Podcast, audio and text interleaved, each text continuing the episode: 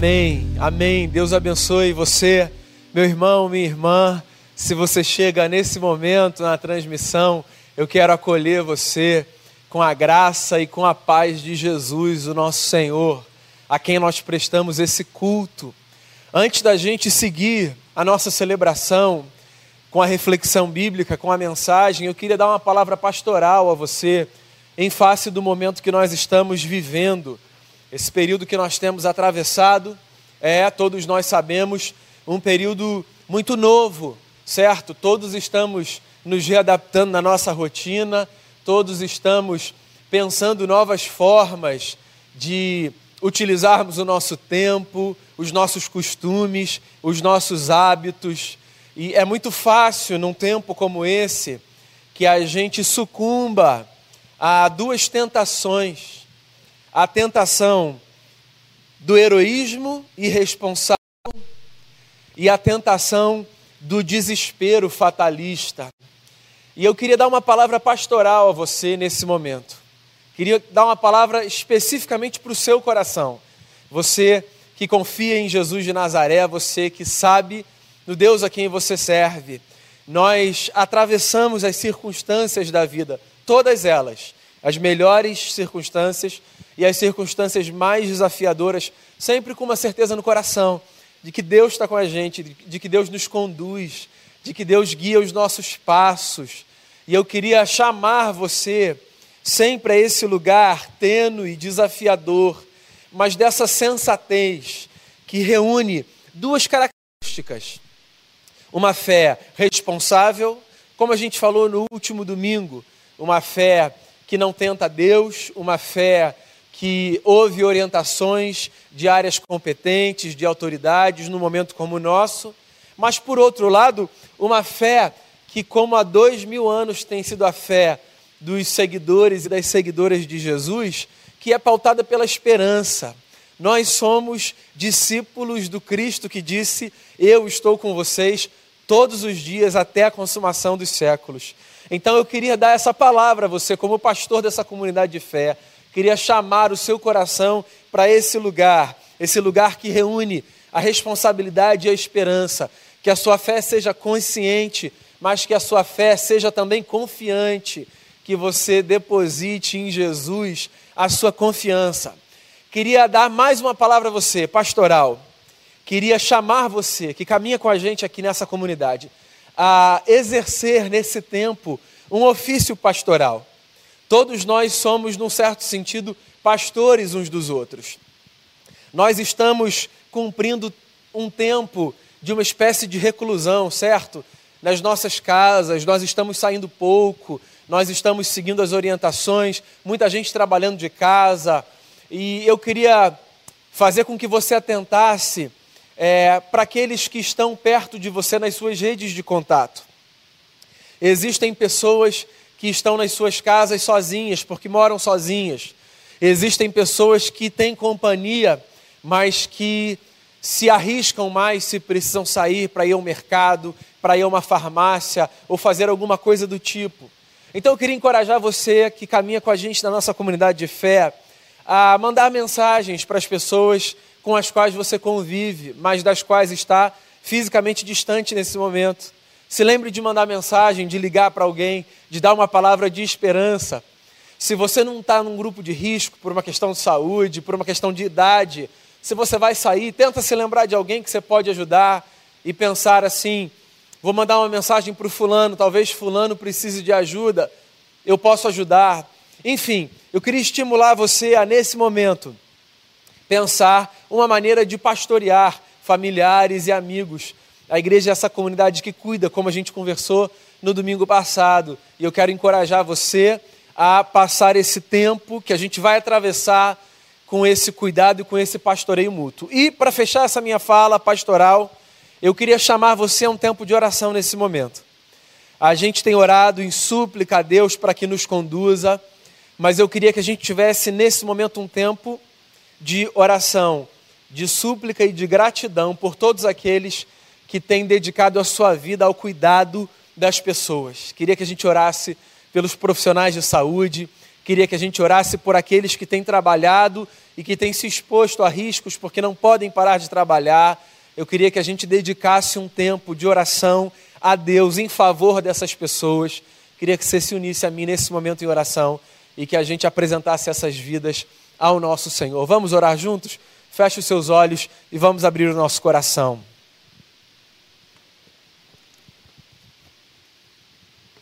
Pai, a gente apresenta a Ti nesse momento a nossa vida, nós temos suplicado e clamado ao Senhor para que o Senhor nos conduza, nos dê graça, nos guarde, nos proteja. Temos orado pelos vulneráveis e pedido ao Senhor que eles sejam especialmente protegidos por Ti. Mas nós queremos orar também em súplica e em gratidão por todos aqueles que têm dedicado a sua vida aos cuidados dos que sofrem nesse momento, por aqueles que estão na linha de frente, por aqueles que se arriscam. Muito obrigado pela vida desses irmãos e irmãs que têm se dedicado ao cuidado do próximo de maneira tão intensa nesse momento. Nós queremos suplicar a tua graça e o teu favor em relação a eles, que esses irmãos e irmãs de fé e de raça sejam acolhidos, protegidos, fortalecidos pelo Senhor. Nós te damos graças por essas vidas e pedimos que o Senhor seja com eles, que o Senhor continue a nos conduzir e que nesse tempo que nós sabemos que atravessaremos, como Bernardo bem disse aqui, nós sabemos esse tempo será um capítulo da nossa história, nós o atravessaremos, que esse tempo seja vivido com essa sensibilidade de evitarmos a irresponsabilidade mas de evitarmos também esse lugar do desespero. Nós somos dessa gente que se responsabiliza e que vive a sua fé de forma madura, mas somos esse povo que caminha pautado pela esperança. Nós sabemos quem é o Deus em quem nós cremos e nós apresentamos a nossa vida e a vida de todas as pessoas a Ti, em nome de Jesus. Amém. Amém. Muito bem. Quero convidar você a nesse momento abrir a sua Bíblia ou voltar os seus olhos para o livro do Êxodo, no capítulo de número 3.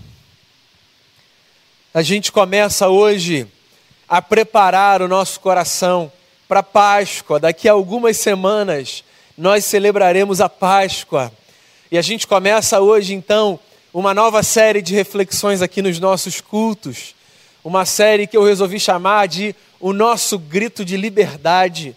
A gente vai passar quatro semanas conversando sobre a Páscoa e eu queria voltar para o início dessa história, por isso chamar você para Êxodo, no capítulo 3.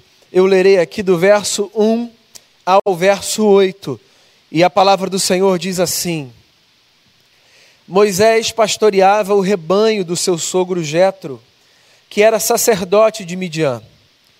Um dia levou o rebanho para o outro lado do deserto e chegou a Horebe, o monte de Deus. Ali o anjo do Senhor lhe apareceu numa chama de fogo que saía do meio de uma sarça.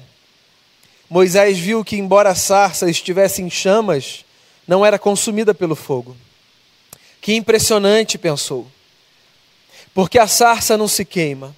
Vou ver isso de perto o Senhor viu que ele se aproximava para observar. Então, do meio da sarça, Deus o chamou. Moisés, Moisés, eis-me aqui, respondeu ele. Então disse Deus: Não se aproxime, tire as sandálias dos pés, pois o lugar em que você está é terra santa. Disse ainda: Eu sou o Deus de seu pai, o Deus de Abraão, o Deus de Isaque, o Deus de Jacó. Então Moisés cobriu o rosto, pois teve medo de olhar para Deus. Disse o Senhor: De fato, tenho visto a opressão sobre o meu povo no Egito. Tenho escutado o seu clamor por causa dos seus feitores, e sei quanto eles estão sofrendo. Por isso, desci para livrá-los das mãos dos egípcios e tirá-los daqui para uma terra boa e vasta onde há leite e mel com fartura, a terra dos cananeus, dos ititas, dos amorreus, dos ferezeus, dos heveus e dos jebuseus. Essa é a palavra do Senhor. O livro do Êxodo é um livro fascinante, meu irmão, minha irmã. Alguns estudiosos dizem, inclusive, que o ponto de partida da nossa história enquanto povo é o Êxodo. E que o Gênesis surge para explicar de onde esse povo veio. A narrativa do Êxodo é fascinante. Agora, a gente precisa explicar alguns detalhes, porque quando o livro começa, ele começa, se você percebeu, contando uma história que já estava em curso. Uma história de libertação. A história de um povo que se encontrava 400 anos no cativeiro. Eu disse a você que nessa nova série, essa série de Páscoa, a gente resolveu chamar os nossos encontros, as nossas reflexões de o nosso grito de liberdade. Todos nós temos muitos gritos particulares. Eu tenho gritos que são meus. Você tem gritos que são seus. Mas parece que, num certo sentido, a despeito da nossa história individual, todos nós partilhamos de alguns anseios, de alguns desejos, de alguns gritos. O grito por liberdade é um grito comum a toda a humanidade. Porque, seja qual for a nossa história, todos nós nos encontramos, vez ou outra, presos a alguma coisa. Todos nós nos encontramos numa espécie de cativeiro. Essa nossa primeira conversa fala de um grito o grito por libertação. Tem uma coisa interessante quando a gente fala sobre expressões que nós usamos. Dependendo do contexto em que a gente se encontre, parece que algumas expressões foram cooptadas para alguns significados específicos. Quando a gente fala sobre libertação, por exemplo, no contexto evangélico, é muito comum que a gente pense em libertação como sinônimo de exorcismo, libertação de forças malignas. Não é sem motivo. No Novo Testamento, por exemplo, nos evangelhos, a gente encontra alguns episódios de libertação exatamente nesses termos. Os evangelistas falam, por exemplo, de experiências em que pessoas possuídas por espíritos malignos vinham a Jesus e ele as libertava do domínio de demônios. Mas parece que por conta dessas experiências, a gente re reduziu ou resumiu a ideia de libertação a esse cenário. Quando a gente olha para o Antigo Testamento, a gente descobre que o anseio por libertação é muito mais antigo. Acompanha a gênese da história do nosso povo. Faz com que os nossos olhos voltem para o início do Êxodo. Os hebreus formavam esse povo que, por mais que não tivesse terra, crescia numerosamente numa terra que não era sua, numa terra onde eles eram escravos o Egito. O Egito era, para o tempo do Êxodo, a principal potência militar, econômica daquela época. Os egípcios eram o povo que mandavam no mundo. E os hebreus estavam nessa espécie de cativeiro. Na verdade, literalmente, aquele era um cativeiro. E você pode imaginar a que tipo de vida um povo que vive no cativeiro está sujeito. Esse povo era um povo que não tinha liberdade. Esse povo era um povo que não tinha o direito de ir e vir. Não tinha o direito de escolher para si o que fazer, quando fazer, como fazer. Era uma gente que estava sempre obedecendo a ordens, sendo conduzida, sempre recebendo de terceiros que se julgavam maiores do que ela, o que fazer, como fazer, onde fazer. Amigos, 400 anos num cativeiro. É a história de uma gente que geração após geração, após geração, após geração, não via Deus mudar o curso da sua sorte. Deixa eu fazer um parêntese aqui. Quando a gente olha para as histórias da Bíblia, é muito comum que a gente não perceba pontes entre as histórias da Bíblia e as nossas histórias, porque as histórias da Bíblia falam de uma época que ficou lá para trás e de um povo que não era o nosso. Num cenário de mundo radicalmente distinto e diferente do cenário em que a gente vive. Para a gente, ou melhor, para muita gente, a Bíblia é nada mais, nada menos do que um livro que narra episódios passados. Mas, na verdade, o nosso grande desafio ao lermos as Escrituras é o de percebermos na Bíblia pontes entre aquelas histórias e as nossas histórias. Nós vivemos numa terra livre. Nós vivemos num país em que nós temos a liberdade de ir e vir. Hoje, os nossos tempos, particularmente, são um pouquinho diferentes. A gente guarda algumas restrições por orientações. Mas nós não estamos debaixo de escravidão de nenhuma sorte. Não há outro povo que nos subjugue. Não há uma gente com a quem a gente conviva andando nas ruas, nos trabalhos, nas comunidades de fé ou em qualquer outro ambiente social que nos olhe como se nós fôssemos menores, menos importantes, servos, a liberdade. Nós não vivemos num cativeiro. Por outro lado, é possível que algumas condições existenciais hoje sejam comparadas a condições de cativeiro. Por exemplo, é possível que em algum momento na sua história você já tenha se visto numa relação em que você se imaginava numa prisão. Existem relacionamentos que funcionam na vida como um cativeiro, como um cárcere.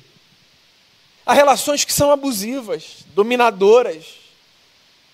Existem espaços onde, como num cativeiro lá atrás, na história dos hebreus, as pessoas não têm direito à voz, à vez tem a sua liberdade cerceada. Vez ou outra nos jornais, nós ouvimos notícias de gente que passou anos num cárcere, num porão. Ora, a gente que não passa por essas experiências extremas, mas que vive a vida nas suas relações como se escravizada fosse, e que deseja, por isso, se ver livre. Existem trabalhos, talvez esse seja um cenário mais próximo do seu, que funcionam como uma verdadeira prisão. Existem ambientes de trabalho nos quais a fala de Chaplin no final do Grande Ditador parece não ser lembrada. Não sois máquinas, homens que sois. Existem ambientes em que nós somos transformados em máquinas oprimidos, subjugados, sem direito ao descanso. É possível que às vezes em ambientes assim você tenha a sensação de que você se encontra num cativeiro, aprisionado. Existe um outro tipo de cativeiro. E por esse amigo e amiga, sem precisar ocupar o lugar de suposto profeta, eu sei que todo mundo já se encontrou os cativeiros da mente, pensamentos que nos aprisionam. Quem nunca? Todos nós, não em poucos momentos, mas em muitos momentos da vida, todos nós nos encontramos em maior duração ou em menor duração nesse lugar de luta constante, ininterrupta com a mente, com pensamentos que nos sufocam, com medos que nos dominam, com fobias que nos paralisam, com uma ansiedade que faz com que a nossa mente e o nosso coração fiquem inquietos, mas que funcionam como uma espécie de cárcere. É verdade ou não é que às vezes, em face das circunstâncias da vida, e não das externas apenas, das internas, a gente se sente como se estivesse tomando um caldo de cinco minutos ininterruptos, debaixo do mar, querendo voltar para a superfície, desejando respirar, sair daquela prisão momentânea, mas sem conseguir.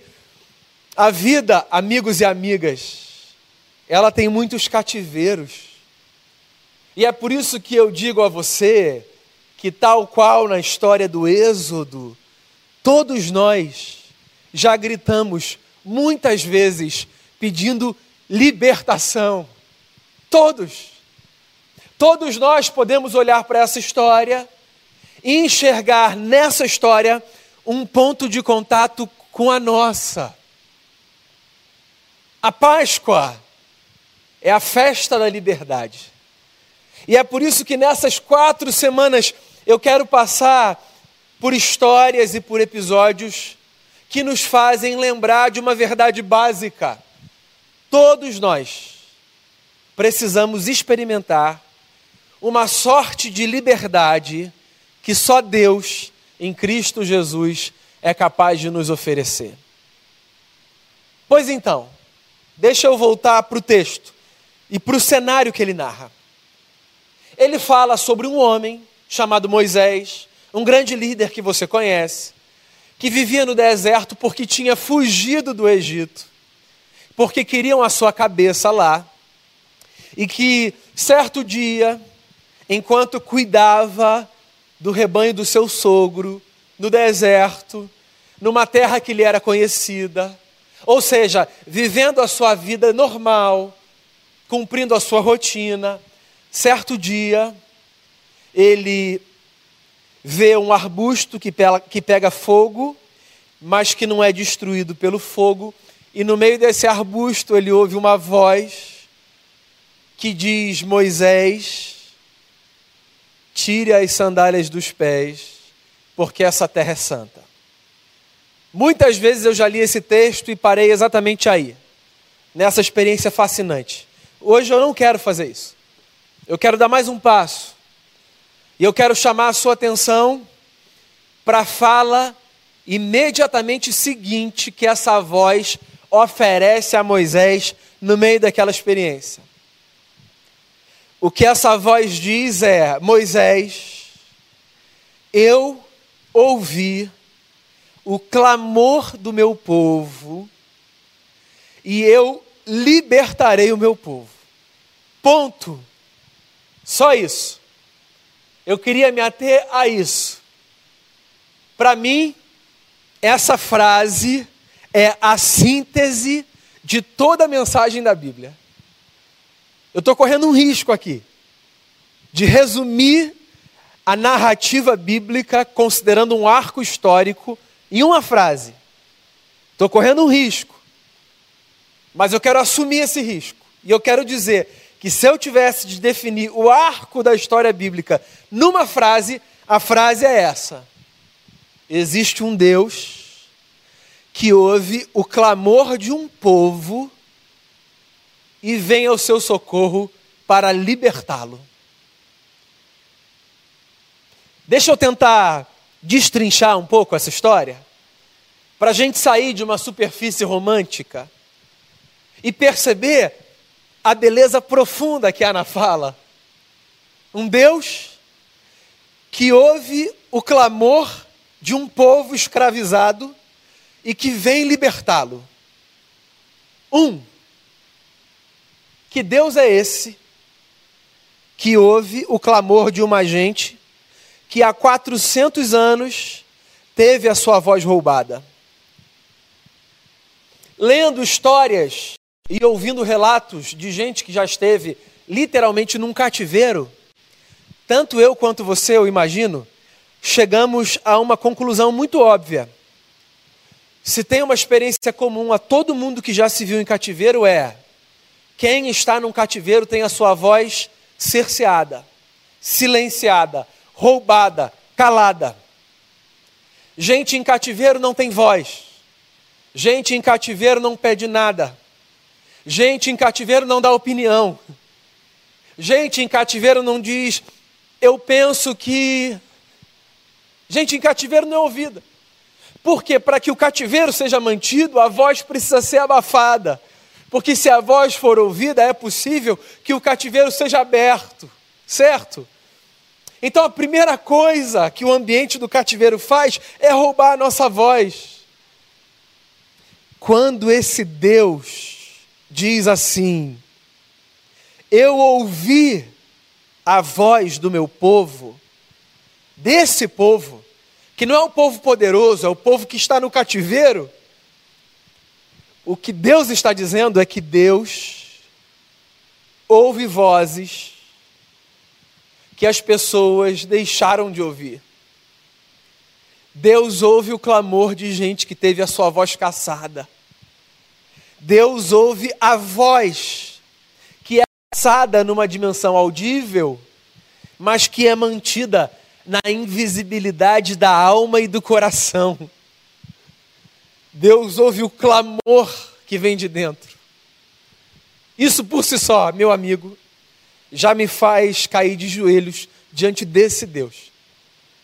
Se só dissessem a mim quem esse Deus é, afirmando: esse Deus é um Deus que ouve a voz que está lá dentro, sem que ela precise ser externalizada, eu diria: eu quero esse Deus.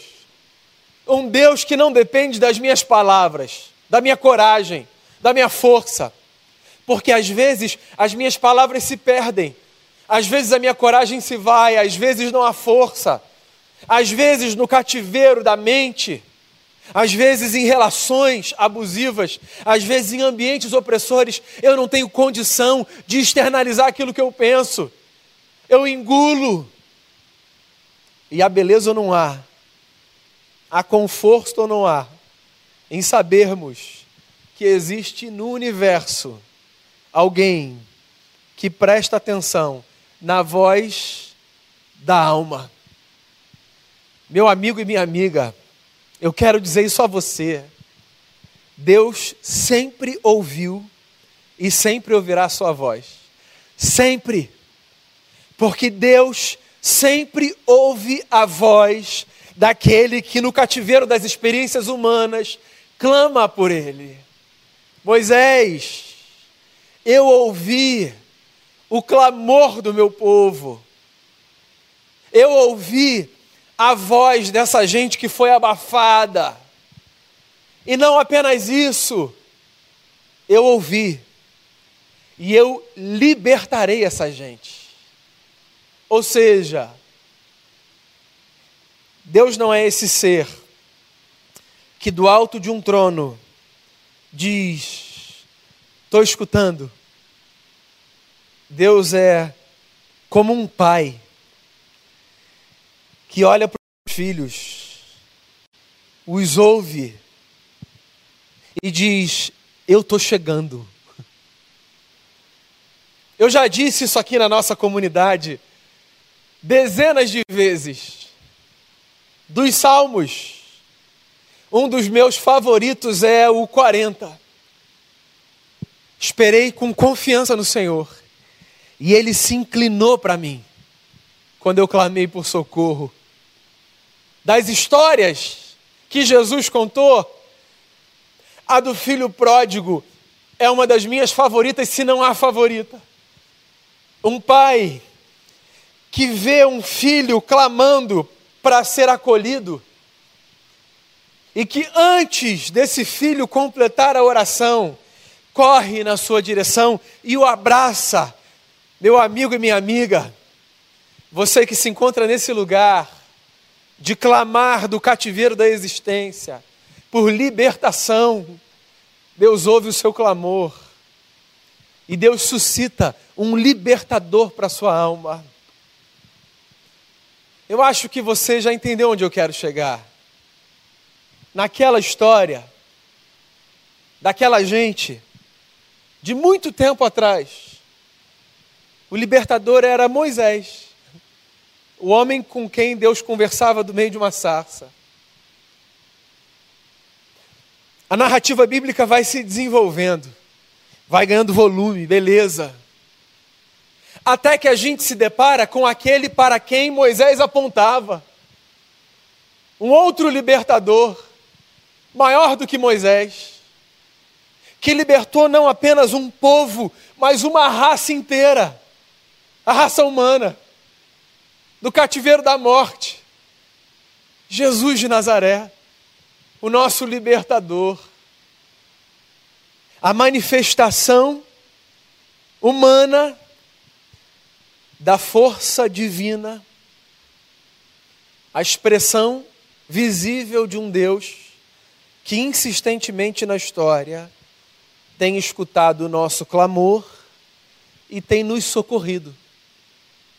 Destruído os grilhões, lançando por terra a porta de tudo aquilo que nos aprisiona e nos chamando para uma nova experiência, uma experiência de liberdade. Foi por isso que a gente começou essa celebração, lendo o texto que Paulo escreve para a comunidade dos Colossenses. Ele nos libertou do império das trevas, ele nos transportou para o reino do Filho do seu amor. O nosso coração será preparado para a grande festa da Páscoa, seja qual for a forma como nós a celebremos.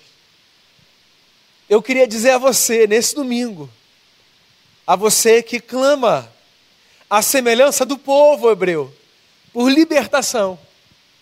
Eu queria dizer a você que talvez num cenário como o nosso, no meio de medos e angústias, se sente aprisionado.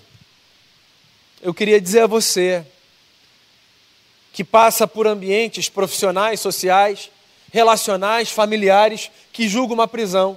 Eu queria dizer, inclusive, a você, vê preso a experiências malignas que te dominam, o clamor por libertação, que nos é comum a todos, ele é ouvido pelo Deus que conhece a oração da nossa alma.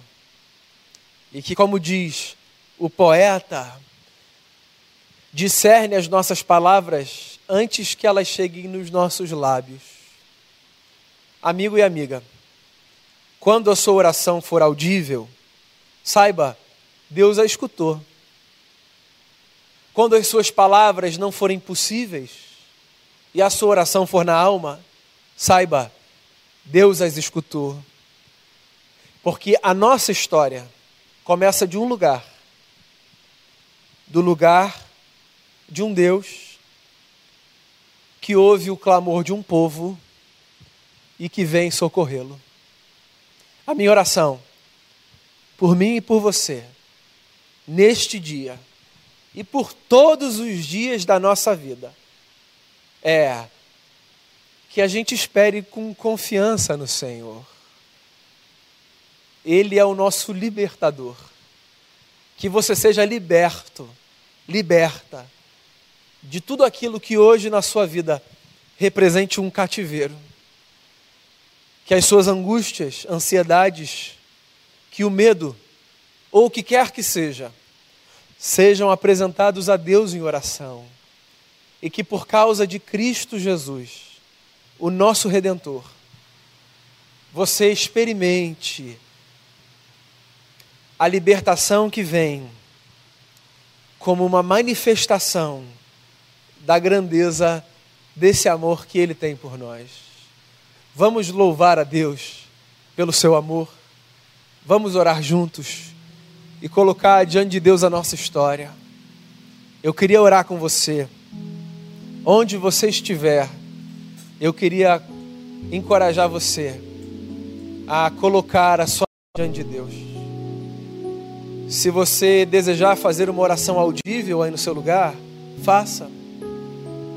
Se a sua oração é silenciosa, faça. Deus discerne as duas. O clamor da alma é escutado pelo nosso Senhor. O nosso grito de liberdade, o nosso desejo por libertação de qualquer amarra, é para fazer valer a máxima de Paulo. Foi para a liberdade que Cristo nos libertou. que você não viva preso, mas que a sua existência seja dessa liberdade que é para a vida no Espírito. Agradeça a Jesus, o seu, o nosso libertador. Obrigado, Pai. Obrigado por a semelhança do que fizeste com aquele povo lá atrás, nos lembrar que o Senhor vem nos socorrer, porque o Senhor escuta o nosso clamor. Ouça a nossa oração, a minha, do meu irmão, da minha irmã. Venha ao nosso auxílio, nos abraçar, nos guardar, nos libertar. A gente quer te agradecer pela grandeza desse amor. A gente nunca vai conseguir entender a profundidade dele, mas a gente se lança em gratidão a essa experiência mística e maravilhosa de sermos abraçados por um Deus que nos escutou e nos libertou. Assim a gente ora. Em nome de Jesus. Amém. Louvemos ao Senhor.